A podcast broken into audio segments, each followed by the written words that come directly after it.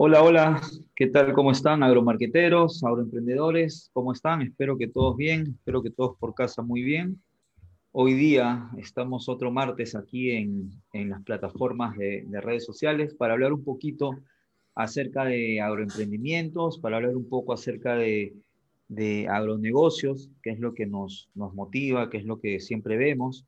Y como siempre está con nosotros José, José Alania. ¿Cómo está José? ¿Qué tal?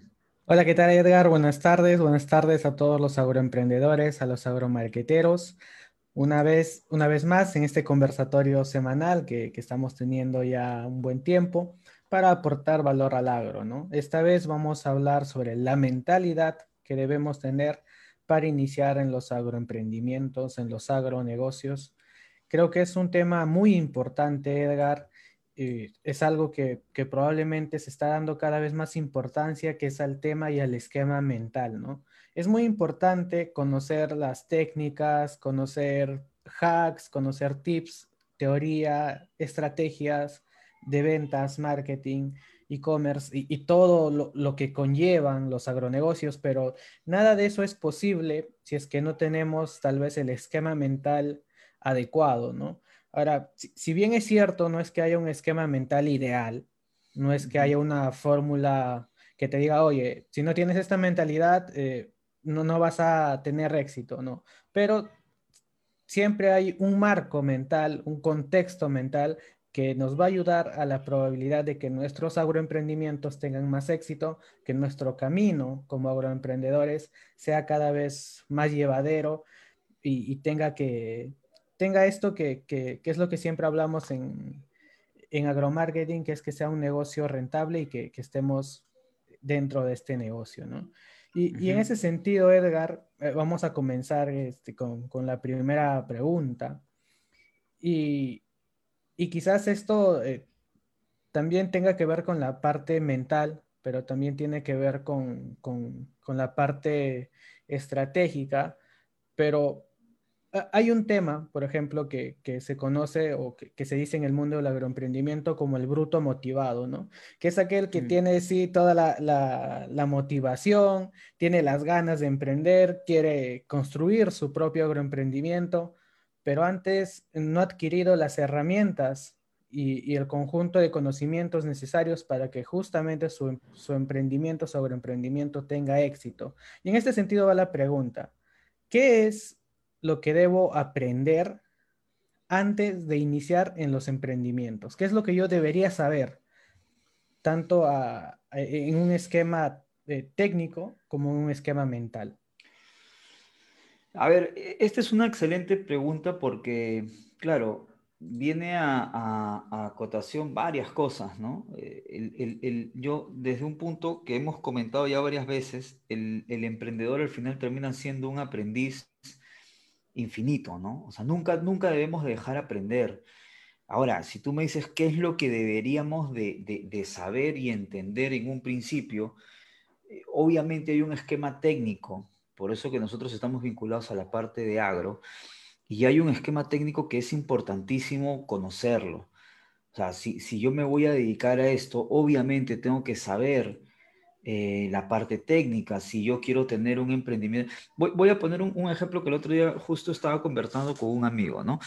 Eh, un amigo tiene un, car wash, estos lavaderos de auto, y me dice, oye, ¿y qué es lo que debería yo de conocer o qué es lo que debería de manejar? Bueno, lo primero que deberías de hacer es entender cuál es el proceso para dar tu servicio, ¿no? En este caso, ¿cuántos carros tú podrías lavar? ¿No? Este, ¿Qué material podrías usar? ¿Qué material raya? ¿Qué material no raya un carro? Eh, ¿Cómo tú ahorras en agua? ¿Cómo tú ahorras en luz? ¿Cómo, todos los esquemas técnicos que comprenden la idea o el emprendimiento son sí o sí, tenemos que aprenderlos y tenemos que conocerlos al revés y al derecho. ¿Por qué? Porque esto no es para yo hacerlo, y eso es bien importante, no es para que yo lo haga, o sea, es para que yo cuando de alguna u otra manera crezca, y sigo con el ejemplo del car wash, y contrate una persona, y yo ya sé que se lavan 10 autos por, por, no sé, por el turno que tengamos, entonces ya sé cuánto puede dar una persona en ese sentido.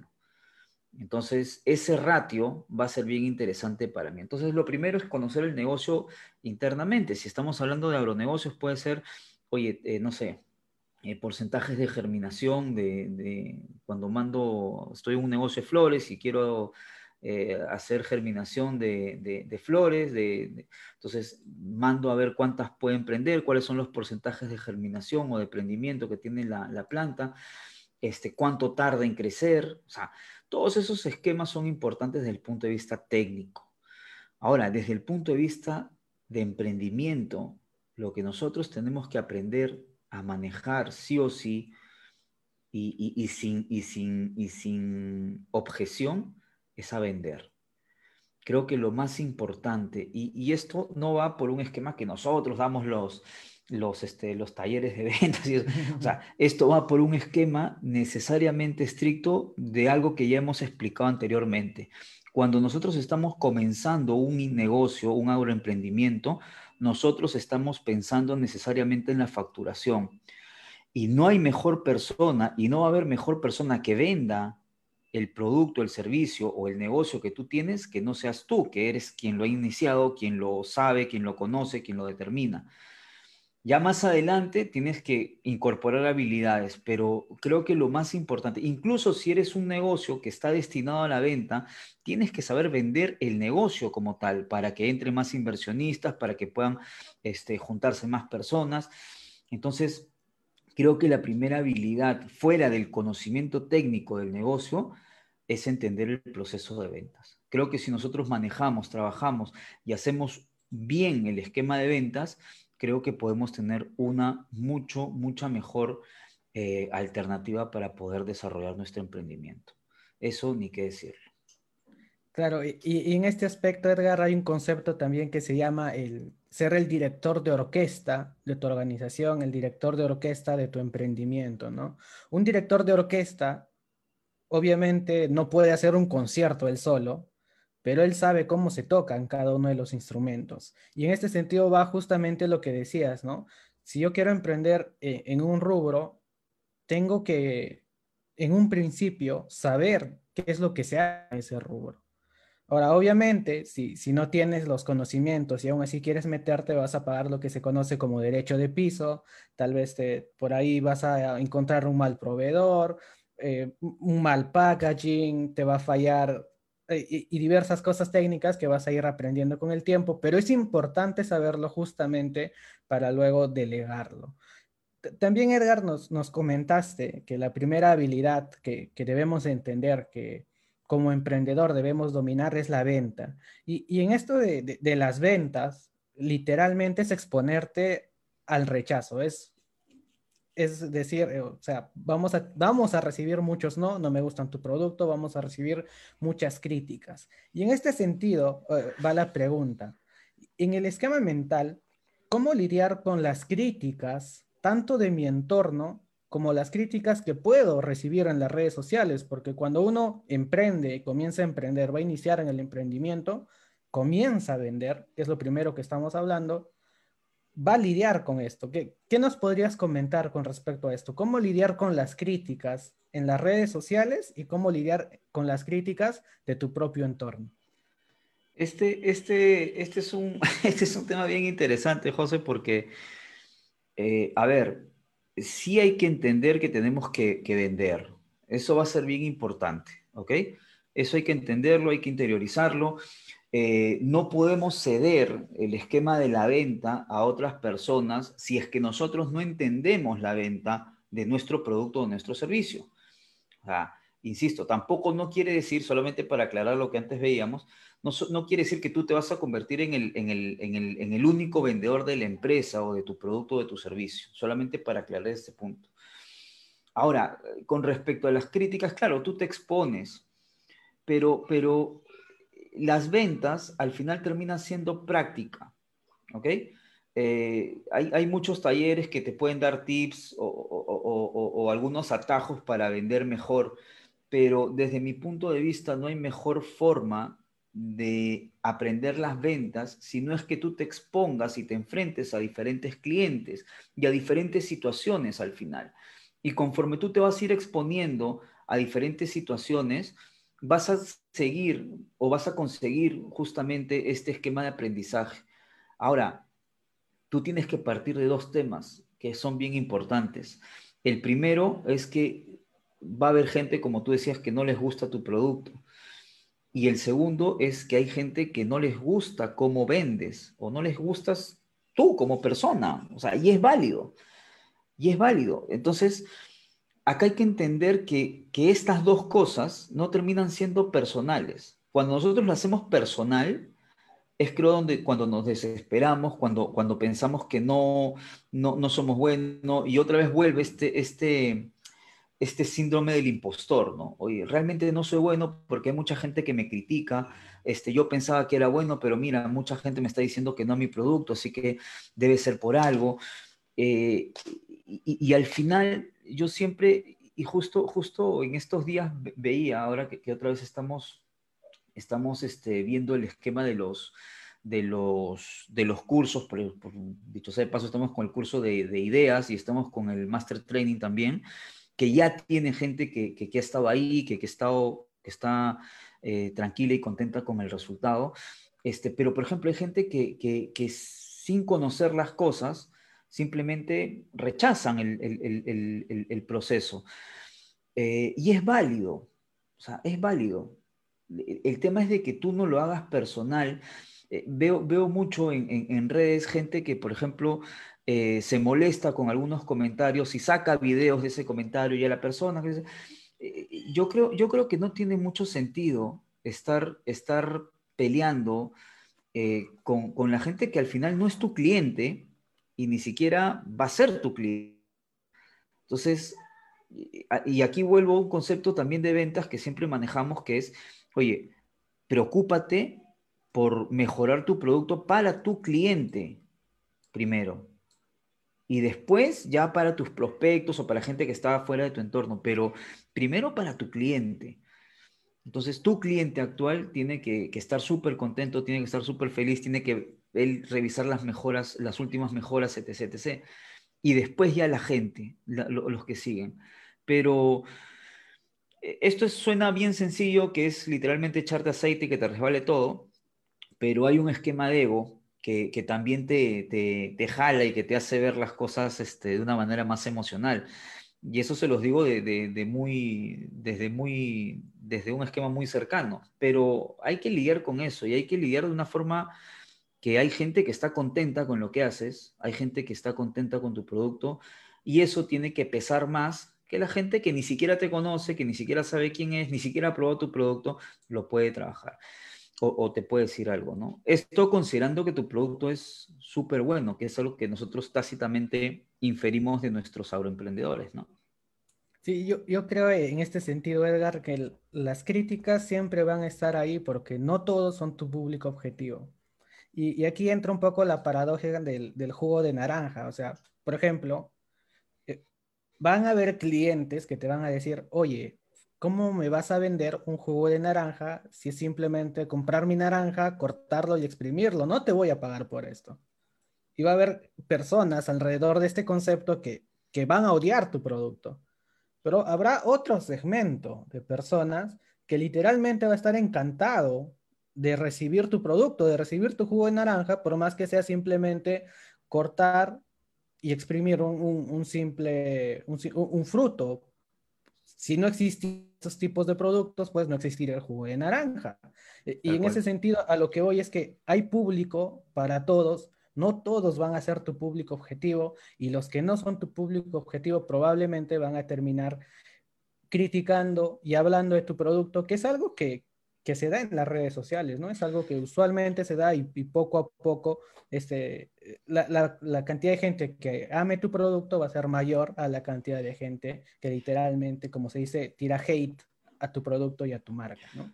Ahora, un, un punto, perdón José, un punto bien importante que, que, en algún momento escuché y que también me sirve bastante, es entender eh, que si uno está haciendo cosas, eh, no entra a una red social a escribir cosas negativas de la gente, no, no tiene sentido. Entonces, por lo general, mucha gente de la que, de la que eh, se lleva por, por, por segundos o de repente por una publicidad tuya, y, escribe y, comienza a despotricar de esto, es básicamente gente que, no, no, no o está haciendo poco o no está haciendo nada realmente, ¿no?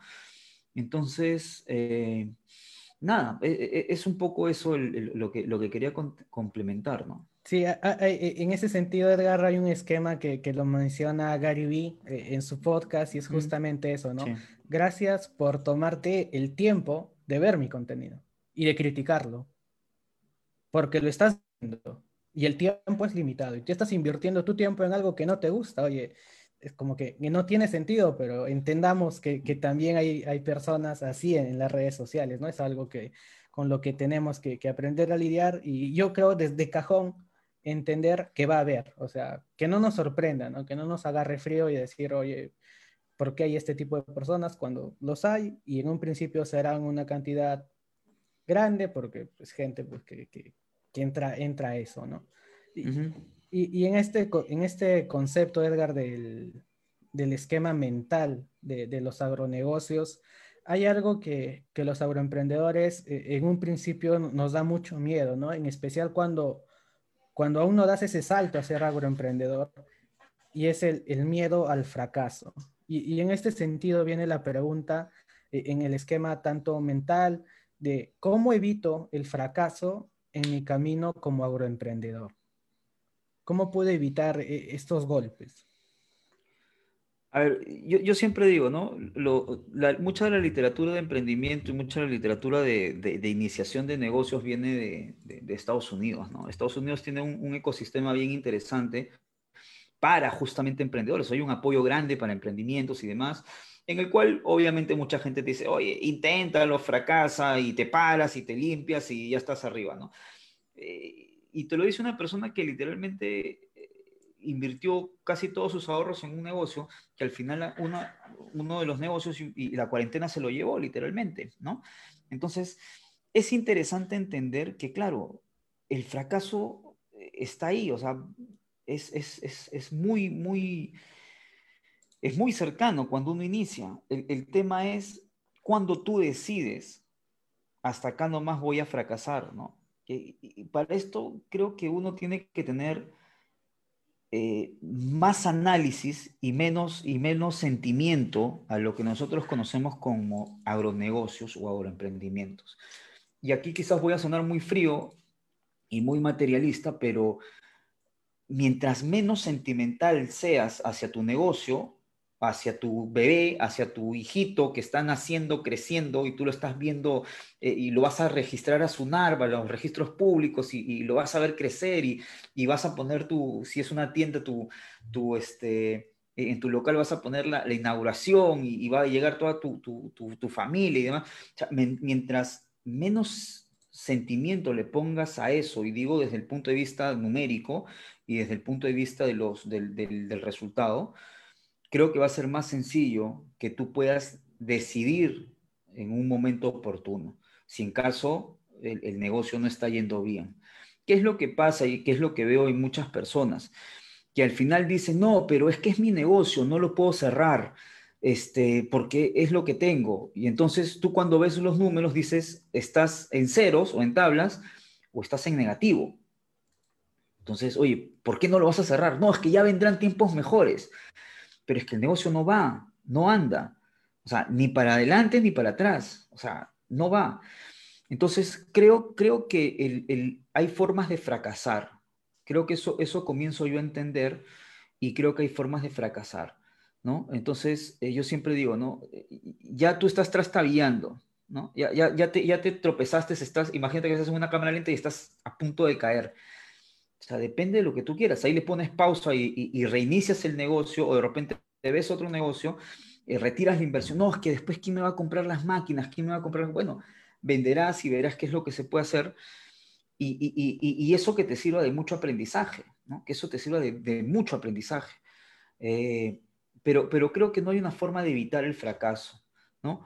Si a eso le sumamos eh, aprendizaje, si a eso le sumamos capacitación, si a eso le sumamos lectura, este, creo que podemos tener un bonito resultado, ¿no? Un bonito resultado preventivo, un bonito resultado en el cual nosotros podamos decir, oye, esto no está yendo bien, a ver, voy a darle una vuelta más y si no va, me retiro.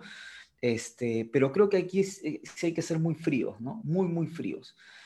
Eh, como te digo, conozco mucha gente que, se lleva mucho por el sentimiento del, negocio de su vida, ¿no? Que es su negocio, este, yo lo vi crecer, entonces no lo puedo dejar, pero, pero a veces hay que tomar esas decisiones frías, ¿no? Entonces, eh, el fracaso está ahí, siempre está ahí, hay que estar con las capacidades y con, y con, y con las alertas al máximo especialmente cuando comenzamos, ¿no? Porque cuando comenzamos, no sé, pues a nosotros nos, nos cayó un billete falso, este, te cae, no sé, o sea, te cae una, una, una eh, en nuestro caso acá en Perú, SUNAT, por ejemplo, que es la, la, la, superintendencia de, tributaria, entonces, por ahí que no, no, no, no hiciste bien una, una boleta, una factura, o sea, entonces, esas cositas, esas pequeñas cosas son pequeños fracasos del día que hay que acompañarlos y hay que revisarlos y hay que ver cuándo es el momento justo de retirarse o de replantear las cosas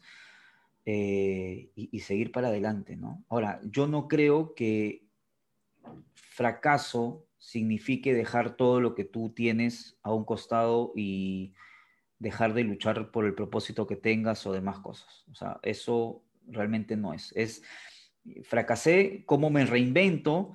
y sobre esa reinvención comienzo yo justamente a desarrollar otra cosa que vaya de la mano con el propósito. Por eso es importante también esquematizar bien el propósito ¿no? que uno tiene.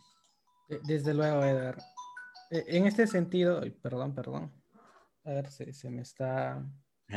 La, la, cámara me, me, está fallando, disculpa. a ver si me das un minuto, por favor, Edgar. Dale, dale, no te preocupes.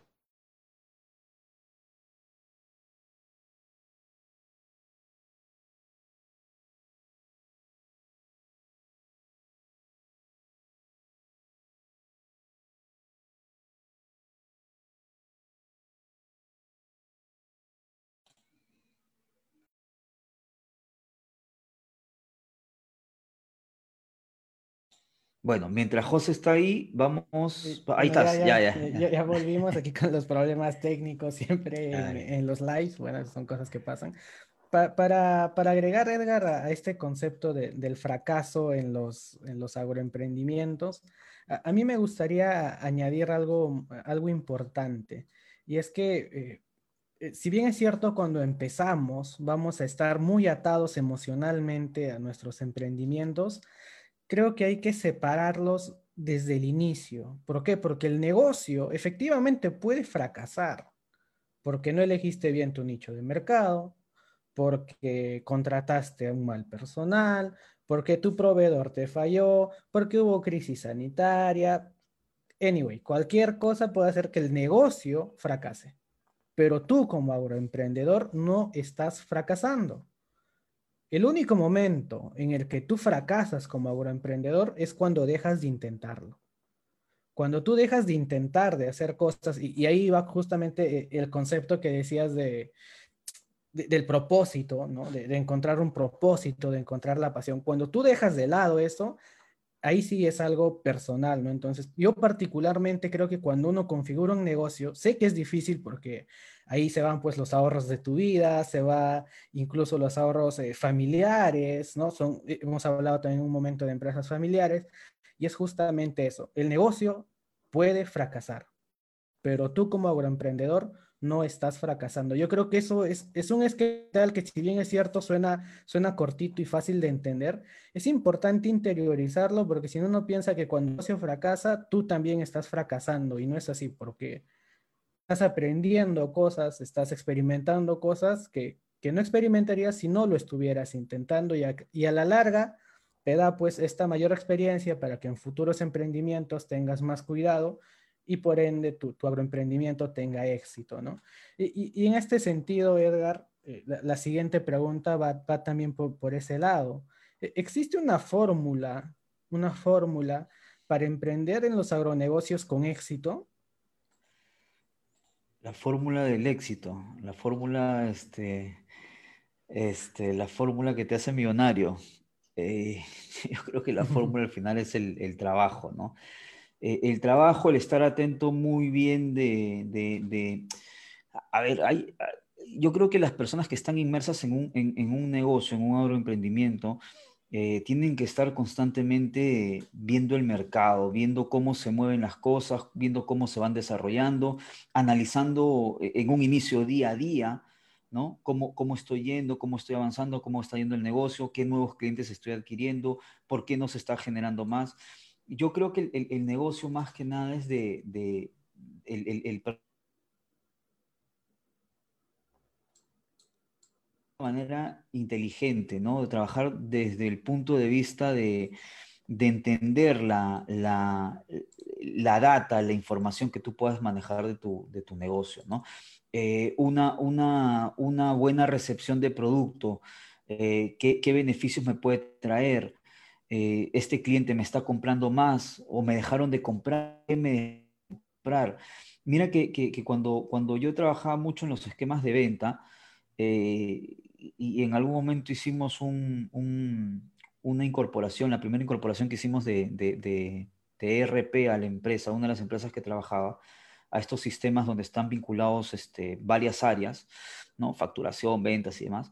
Me acuerdo que en algún momento eh, hay, una, hay, una serie de, procesos que pasa la, la, venta y al final obviamente está si se vendió o no se vendió. Entonces, eh, casi todos los pasos de los procesos tenían un porqué pero cuando llegábamos a la parte que si se vendió o no se vendió, cuando decía sí, automáticamente el, pedido iba a otra área, pero si era no, el pedido se desechaba. Entonces yo a la empresa que decía esto le decía, pero ahí pon por qué. O sea, ¿por qué no, estamos, por qué no se cerró la venta? Y esa data nos va a ayudar a nosotros a crecer porque las ventas no se cierran solamente porque el vendedor le cayó mal el precio. O sea, muchos pensamos que solamente es el precio, pero puede ser financiamiento, falta de stock, un montón de cosas que pueden pasar. Entonces, yo creo que la, clave del éxito al final termina siendo el trabajo duro, pero el trabajo con información. Y, muchos cuando hablan de marketing dicen, ah, yo tengo que hacer un plan de marketing, ¿no? Un, estudio de mercado. Vamos, el estudio de mercado te va a ayudar a tener un panorama interesantísimo, pero más interesante es entender a tus primeros clientes y, con ellos conversar y preguntarles qué tal les va, si les gustó el producto, si no les gustó el producto, si les gustó el servicio, en qué mejorarían ellos, etc., etc., etc.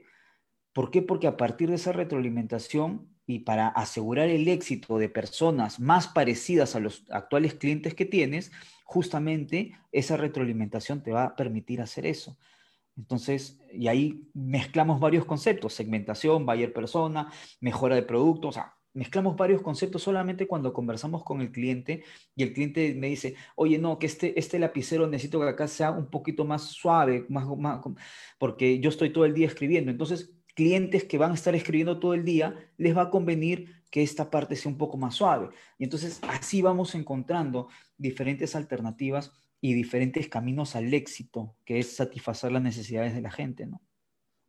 Desde luego, Edgar, y, tal vez aquí también va un poco el, el, concepto de que no hay nada definido, ¿no? No es que haya una, una fórmula secreta que, que, te va a ayudar a emprender sin éxito, pero hay, hay ciertas guías que van a permitir que justamente este camino sea más llevadero, sea que tu probabilidad de éxito aumente no es que va, a llegar a 100, si alguien te dice que tu probabilidad de éxito va a ser a 100 con algún método, no existe. Si existiera sería multimillonario y, no hay. No hay.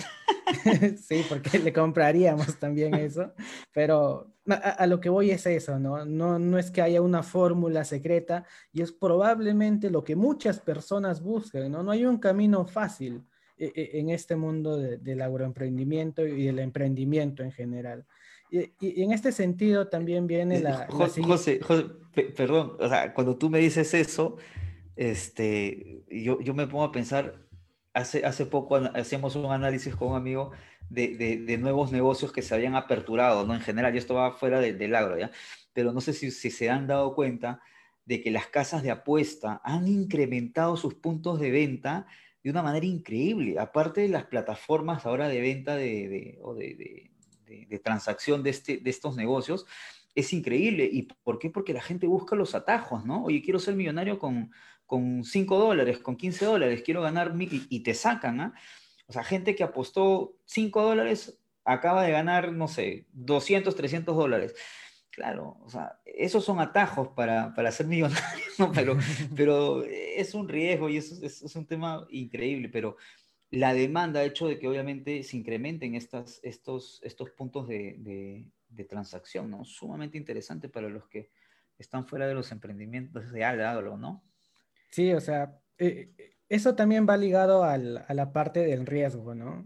A mayor riesgo asumes, obviamente hay un mayor margen de, utilidades, mayor margen de, ganancia y a un menor riesgo hay como tal un, menor margen. Eso, eso para todo, ¿no? Sí, sí y, en general creo que, en el agro se da eso, ¿no? Fuera del agro, obviamente, también es otro mundo increíble y en el tema de las apuestas, el tema, por ejemplo, de, las criptomonedas, que es algo que, se va dando eh, en este contexto cada vez de, mayor información, ¿no? Y es algo que, yo particularmente creo que el agro eh, está muy cercano a, entrar a este esquema probablemente es aún muy, muy, muy temprano, incluso para, para, los emprendimientos más tecnológicos, es aún algo desconocido, poco conocido, pero el agro también se va acercando a, estos esquemas, ¿no? Hay siempre mm. factores que, que, van a permitir que, que, el sector se vaya, se, vaya se vaya yendo también hacia esos lados. Estábamos viendo, por ejemplo,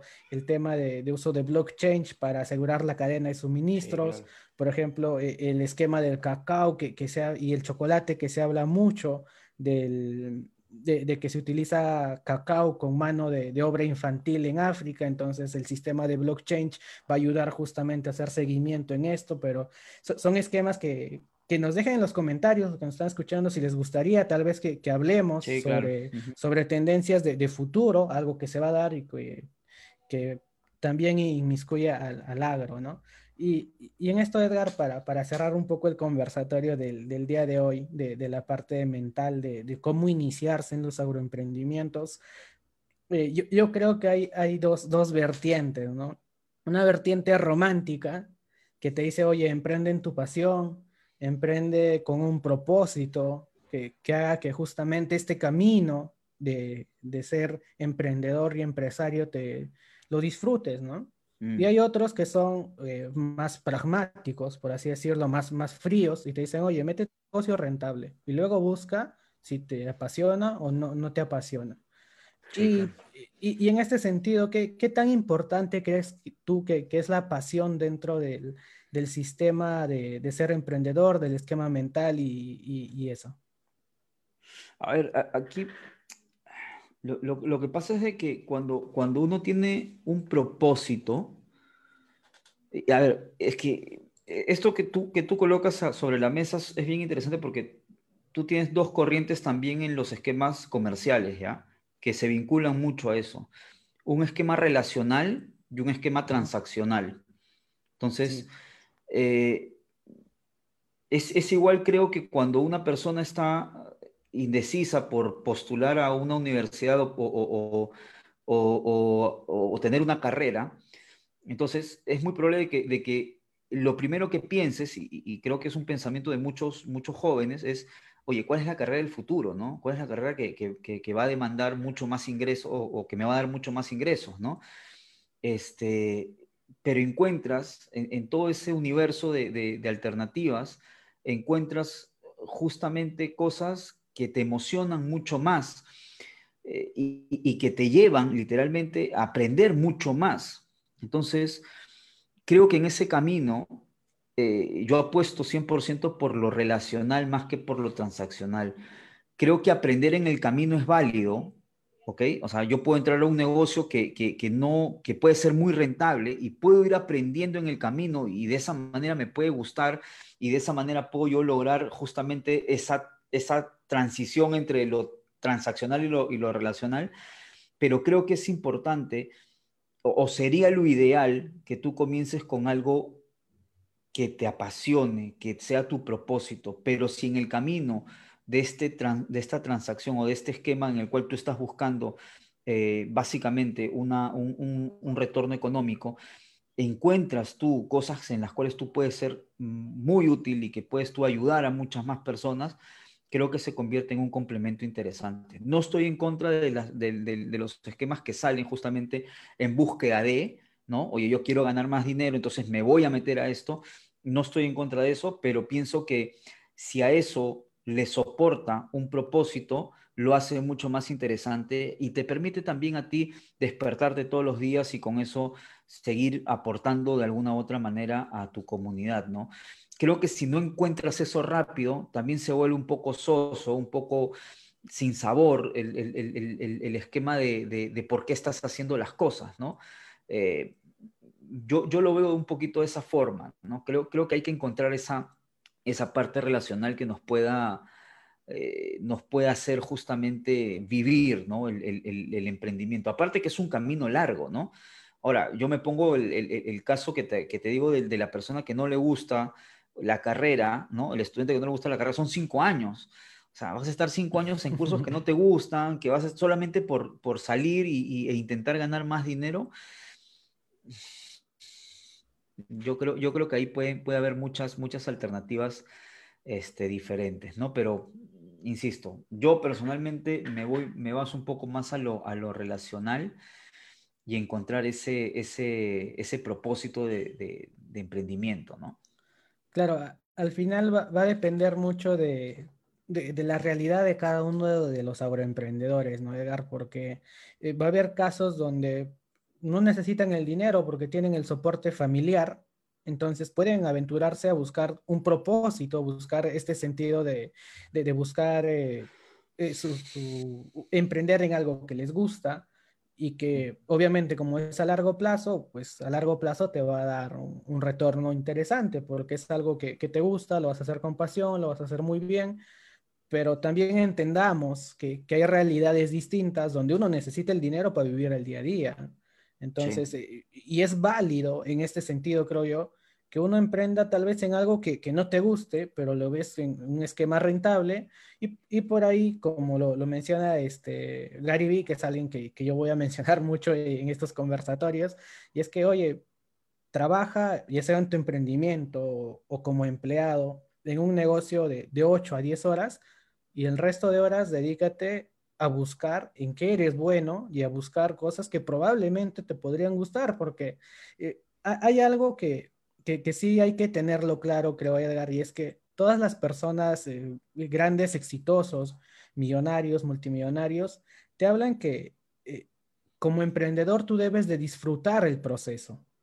Porque mm. cuando llegas a la meta sin haber eh, encontrado justamente, sin haber disfrutado este proceso, es cuando llegas, llegas vacío, llegas sin saber por qué estás haciendo lo que estás haciendo, y, la mayoría, no todos, porque en, el ecosistema emprendedor vamos a encontrar muchos tipos de agroemprendedores, la mayoría eh, coincide en eso, ¿no? En que uno como agroemprendedor debe disfrutar el proceso de emprendimiento y hay que entender que esto es un, una maratón, o sea, eh, eh, especialmente mm. los agroemprendimientos, particularmente creo que, que es un camino de, de largo plazo y, en este sentido hay que saber a veces ser resilientes, hay que saber cuándo dejar el barco, cuándo eh, cambiar de giro de negocio, cambiar de público objetivo. Es algo que, siempre va a estar constantemente en, el ecosistema emprendedor, ¿no? Y, justamente por eso eh, el día de mañana tenemos eh, una entrevista con Diego More que, nos va a hablar de, estos esquemas, ¿no? Él es alguien que, ha emprendido en varios rubros que, justamente le han permitido conocer eh, y, dar, dar saltos de un negocio a otro para poder alcanzar sus objetivos, ¿no? Y también estamos eh, preparando para la siguiente semana están abiertas las inscripciones para el reto de cero a agroemprendedor. Si es que tú tienes una idea de negocio o incluso si no la tienes, pero quieres emprender, este reto es justamente para ti, porque vamos a, vamos a hacer 10 10 horas netamente prácticas con, guías accionables para tomar acción y lanzar tu idea de negocio al mercado y que esto tenga las bases sólidas justamente para que luego sea un negocio escalable, sea un negocio de donde te, que, justamente va a permitir que, encuentres eso que, que, te gusta, ¿no? También están abiertas las inscripciones, Edgar, para el Master Training en nuestra versión, en nuestra segunda versión, la segunda, versión, mm, la segunda promoción, ya están abiertas las inscripciones, pueden preguntarnos por ello, por, por interno, les estaremos dando toda la información. Esto ya es para, para un, para los agroemprendedores que ya tienen un agroemprendimiento, pero quieren llevarlo al, al, siguiente nivel, ¿no? Quieren adaptarlo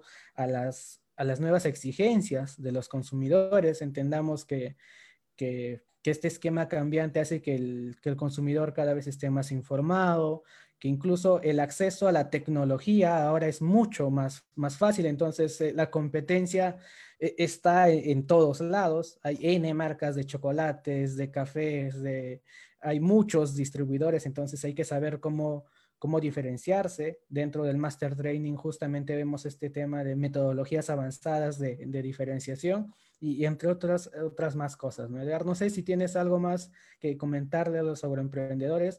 Yo invitarles al, al, al, a la entrevista del día de mañana, va a ser una entrevista muy potente y los esperamos ahí. Y obviamente a nuestros cursos que pregunten sin, sin, sin miedo, ¿no? que le estaríamos dando ahí toda la información.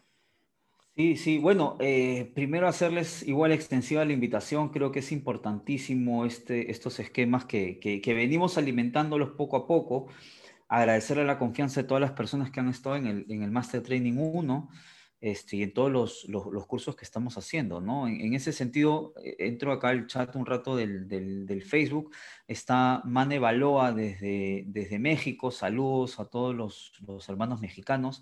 Ahí ella está preguntando acerca de las próximas capacitaciones. Ahí está.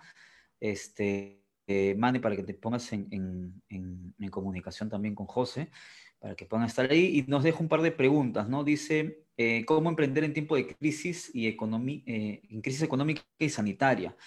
Bueno, lo, los esquemas de crisis va a depender, y, de esto que estamos viviendo, va a depender mucho de... de a ver, nosotros siempre tenemos un, un esquema que es el de, el, de, el de, Gran Cardone, que a mí me gusta mucho, que eh, son las cuatro posiciones que uno toma frente a una crisis, ¿no? Él, él hace este libro de, de, si no eres el primero, eres el último, eh, lo hace después, post-crisis eh, económica del 2018, eh, perdón, 2008. Él, él, la hace y, este, él, claro, porque el libro se emitió en el 2010, y él, y él y él ahí enfoca mucho a la gente que quiere avanzar, ¿no? La gente que quiere continuar. Eh, y lo que hay que encontrar literalmente son soluciones para personas que ahorita quizás estén desarrollando el esquema de crisis. Eh, y soluciones, y he escuchado en, en, muchos podcasts, soluciones que van desde, oye, cómo hacer más, tranqui más tranquila la vida de las personas cuando pierden un familiar, o sea, ese tipo de negocios que, tú puedes decir, oye, son negocios absurdos, bueno, el, vender nichos, el vender todo este proceso eh, lamentable, eh, puede ser un negocio, ¿ok? Como, como los negocios que, que, que, aún existen, que están vinculados justamente a los cuidados, ¿no? A los cuidados de, de la salud, a los cuidados este, eh, sobre, sobre nuestra, nuestra exposición a las personas, etc, etc. O sea, todavía existe este tema y creo que son oportunidades que se van dando, que pueden ser transitorias, sí, ¿ok? Pero si hablamos de agro y hablamos de emprendimientos, o sea, tienes todos los esquemas de salud, que creo que son claves importantísimos, ¿ok? Que pueden ser vinculados a, a alimentación, que pueden ser vinculados a proteínas, que pueden ser vinculados a, a, a cambios de, eh, de estilo de, de, consumo de algunos productos, etc., etc., etc. Entonces, ahí, ahí creo muchas oportunidades el, el, el cómo hacerlo, eh, creo que es apoyándote mucho de estrategias digitales, si es el cómo, pero, pero creo que ahí hay mucho también para comentar y, y de hecho hemos hecho algunos conversatorios y, y, si desean, hacemos otros ahí para que ustedes también tengan, tengan mucho más alternativas, ¿no? Te recomiendo, Mane, que estés en el grupo de ideas, ahí también estamos ahí lanzando algunas ideas que creo que son interesantes. La otra pregunta que nos haces es qué estrategia debemos considerar en un escenario de bajas ventas o bajo poder adquisitivo de los consumidores. Cuando nosotros hablamos de bajo poder adquisitivo, José, José, antes de eso, no, sé si quieras complementar algo de lo que, de lo que mencioné, disculpa. No, no, Edgar, eh, justamente lo, lo, que decías, ¿no? Ante toda crisis van a existir oportunidades y el comportamiento del, del consumidor va a cambiar en, en algunos casos, pero en particular en el escenario de, de, la crisis sanitaria, se han dado, por ejemplo, el consumo de café a nivel de Latinoamérica ha, aumentado. O sea, mm. también el, consumo de, quesos frescos dentro de Perú para los hermanos peruanos ha aumentado. Y, hay algunos alimentos que, hay, hay, reportes que, que, se han visto aumentados, ¿no? Ahora, ¿qué hacer ante una crisis sanitaria? Es adaptarte. O te adaptas mm. o mueres.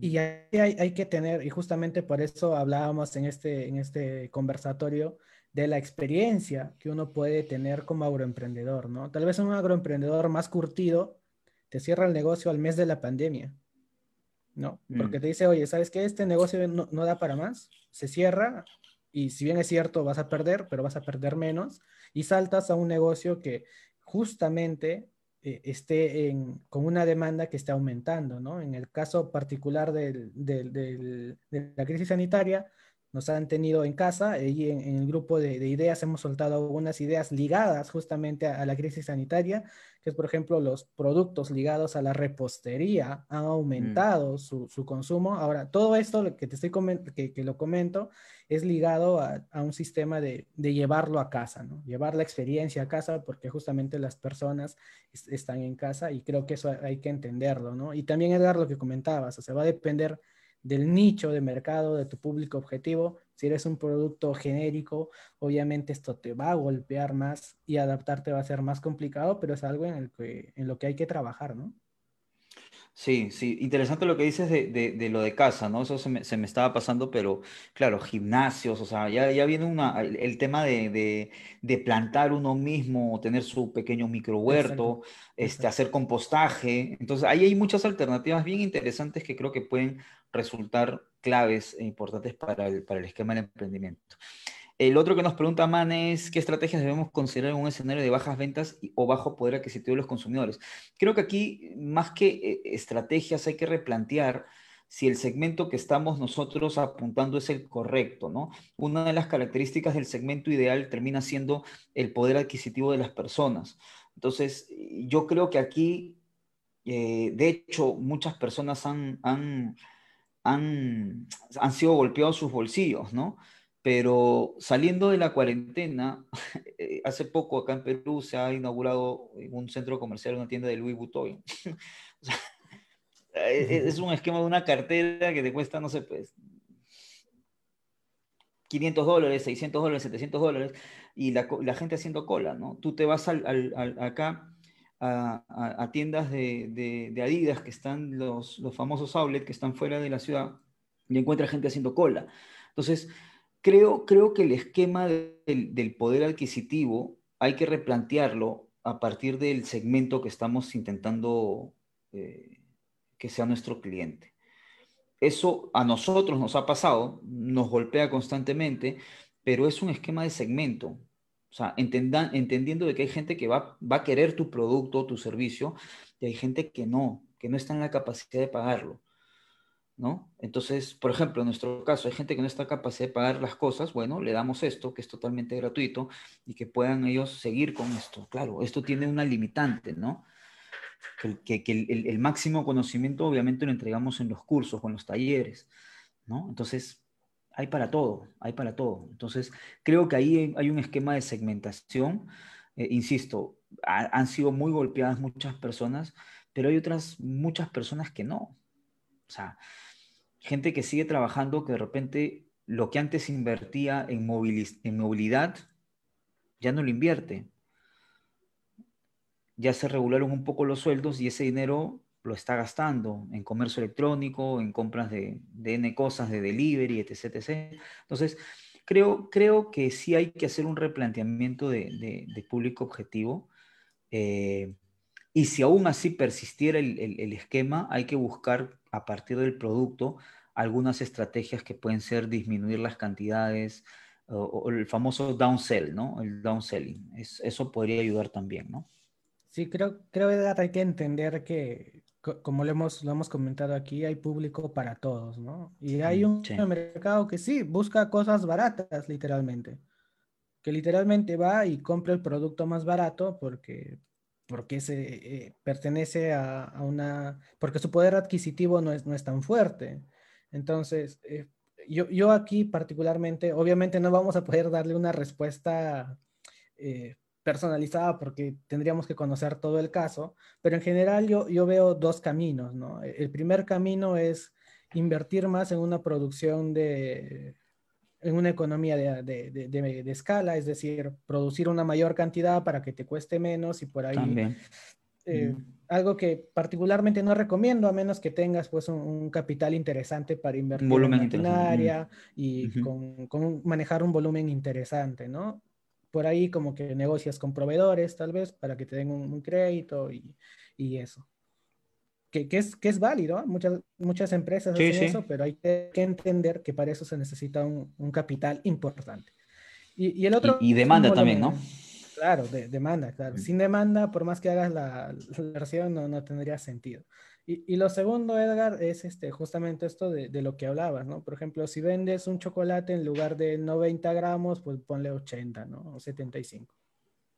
Oye, ¿sabes qué? Yo quiero que sigas eh, comiendo mi chocolate, sé que te gusta, eres un cliente fiel, estás en épocas de crisis y mi chocolate ya no va a de 90 gramos, lo voy a bajar a 70, estudio a cuánto está dispuesto a, pagar tu, tu ahora y vender en, ese sentido. Lo que sí es que hay que, hay que entender que, que estamos en un negocio y si no hay rentabilidad no vamos a, a perder, ¿no? Entonces ahí, digamos, ya la otra opción es justamente reconfigurar el negocio, ir a otro nicho de mercado, reconfigurar el producto, y eso es justamente algo que hacemos en el Master Training, ¿no? El Master Training, y, lo vemos también en las personalizadas, que es algo que caracteriza el Master Training, y es justamente replantear este modelo de negocio para que ya no, no sufras con este esquema de, de vender más barato, de que la competencia te esté copiando y, y justamente diferenciarte en ese sentido, ¿no? Yo creo que, que, eso es lo, lo que se, se, podría hacer. Sí, sí, sí, correcto. Yo coincido también contigo en ese sentido. Este, bueno, Mane, igual déjanos tus, tus, consultas adicionales si las tuvieras, encantado de poder resolverlos. Andrade nos manda saludos desde Nicaragua, ojalá que esté, estemos por ahí próximamente. No, nos no, no, me pierdo ninguna de sus videoconferencias, gracias Andrade. Y Armando, Armando, un gran saludo. Armando eh, Dávila es uno de nuestros, del primer grupo de Master Training, así que excelente, excelente por él. Ok, José, nos hemos, excedido un poquito. Pero nada, hacemos extensivo igual la invitación. Tenemos el taller de cero a, agroemprendedor, taller totalmente práctico, que arranca, me parece, acá una semana. y el Master Training, que arranca el, la, segunda, la segunda temporada, la segunda promoción de Master Training, que arranca el, 26. ¿Correcto? Sí, sí, sí. Así que los esperamos ahí. Si tienen alguna duda, escríbanos. Encantado de poder resolverla y encantado de que nos acompañen. ¿ok? Y si algo no les parece de los cursos, devolución inmediata de, también de la inversión, así que no se preocupen por eso.